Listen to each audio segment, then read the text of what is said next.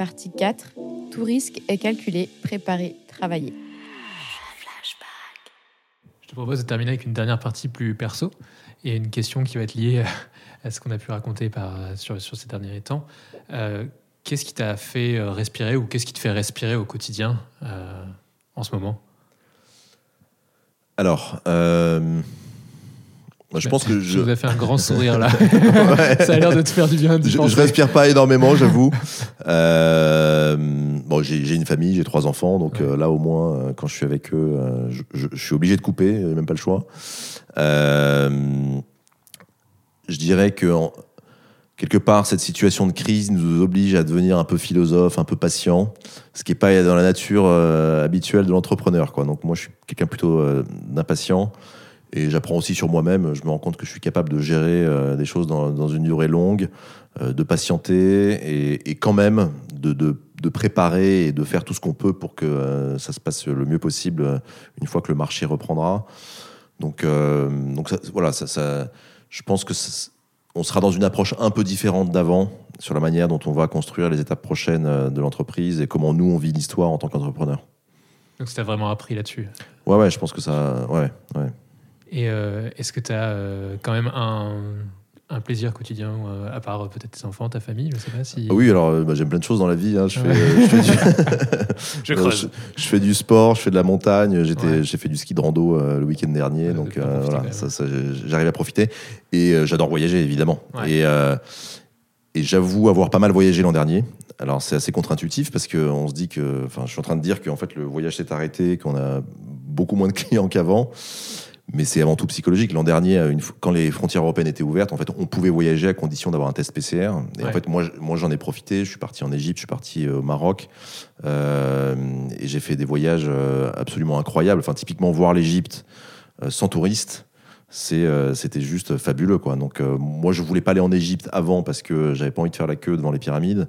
Euh, bah, là, je l'ai pas faite et euh, on avait les lieux pour pour nous tout seuls. Donc, euh, voilà, j'ai essayé, j'ai essayé aussi d'avoir des euh, de, de voir le bon côté des choses et d'essayer de prendre un peu de bon temps euh, pendant cette période. C'est quoi le conseil que tu donnes à une personne qui rentre chez Vaneos aujourd'hui ou une personne qui aurait pu ressembler à ton profil il y a, a 10-15 ans? Euh, bah, ce qu'on dit aux gens qui rentrent chez Vaneos, c'est euh, d'être euh, d'être libre, créatif, innovant. Euh, on est une entreprise où on, laisse euh, la parole suffisamment libre pour euh, que chacun puisse exprimer ses idées. Après, on les prend, on les prend pas. on- Voilà, mais c'est important que chacun à son niveau puisse innover. Je pense que quand on atteint une certaine taille, l'innovation ne peut pas être portée juste par le top management ou par Mhm. les fondateurs. Euh, en fait, elle est portée au quotidien par les gens qui font le travail. Et donc, c'est hyper important que chacun à son niveau puisse se demander comment est-ce que ce que je fais peut être amélioré, comment je peux être plus efficace, euh, comment je peux prendre plus de plaisir aussi dans ce que je fais. Enfin voilà, donc euh, euh, tout ça est et tout ça est, une vraie valeur qu'on a développée et, voilà. Tu disais que tu étais le pro du Excel au tout début. C'est quoi vraiment être le pro du Excel? Qu'est-ce qui t'a permis de lancer Vaneos en étant le pro du Excel? Ça m'a- fait Alors cette phrase parce que tout le monde, tout le monde sait faire une.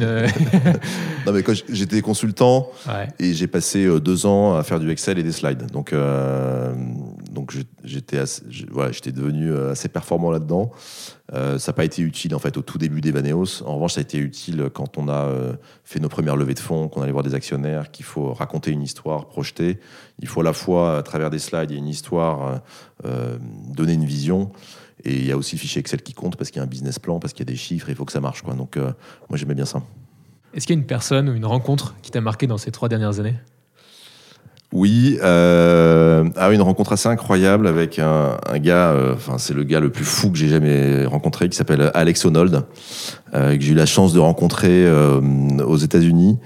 Euh, et en fait, c'est un escaladeur qui, a, qui, qui est devenu assez connu parce qu'il a monté un film qui s'appelle Free Solo, qui raconte son histoire, dans laquelle en fait il a décidé de, de grimper une des parois du Yosemite qui s'appelle El Captain, qui fait un kilomètre de, de hauteur sans corde. Et donc c'est le premier au monde à avoir grimpé cette paroi euh, sans corde et donc il risquait sa vie euh, à chaque, euh, chaque moment. Ouais.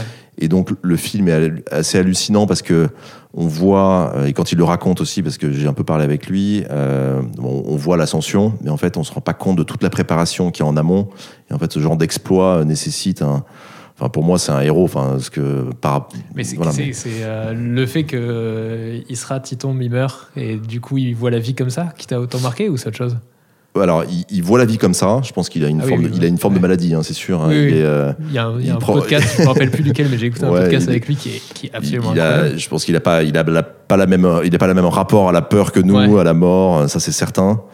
Euh, mais ce qui m'a le plus marqué, c'est quand même euh, toute la préparation. C'est-à-dire qu'il grimpe un kilomètre en connaissant chaque prise à l'avance. Mhm. Euh, il s'est préparé pendant plus d'un an avant. Euh, et donc voilà, j'ai pris une photo avec lui. euh, j'étais- assez content de rencontrer un- quelqu'un de, Mais de ça, si exceptionnel. ça- ça reprend notre question de tout à l'heure hein, sur euh, ta capacité à être itératif. Peut-être que lui aussi, il a cette capacité à, à prévoir. à- Ouais, c'est ça. C'est en fait, si on regarde juste l'exploit en tant que tel, on se dit il est fou, il a eu de la chance et voilà. En réalité, enfin, c'est quelque chose qui se prévoit quoi. Tout, tout, tout risque est calculé. Alors, il reste un risque, mais il y a quand même un certain euh, rapprochement à faire avec la vie entrepreneuriale. Alors moi, je risque pas ma vie euh, tous les jours, mais en tous les cas, euh, les risques doivent être anticipés, euh, travaillés, préparés. Et effectivement, il y a un rapport avec l'itération et, et tout, tout n'est pas improvisation ou idée géniale. Euh, c'est avant tout l'exécution. Merci beaucoup, Alex, c'était top. Merci beaucoup. Flashback est une série conçue par Intuiti, présentée par Quentin Franck et Jean-Michel Ognillon et produite par Christopher Bénévent et Lucille Dubé. Si vous avez aimé cet épisode, n'hésitez pas à nous soutenir par des étoiles sur votre plateforme d'écoute Apple Podcast ou Spotify par exemple. Et enfin, pour nous écrire, rendez-vous sur les supports de l'agence Intuiti, sur notre média Décrypte, toujours avec 3i, et sur nos pages LinkedIn. À bientôt!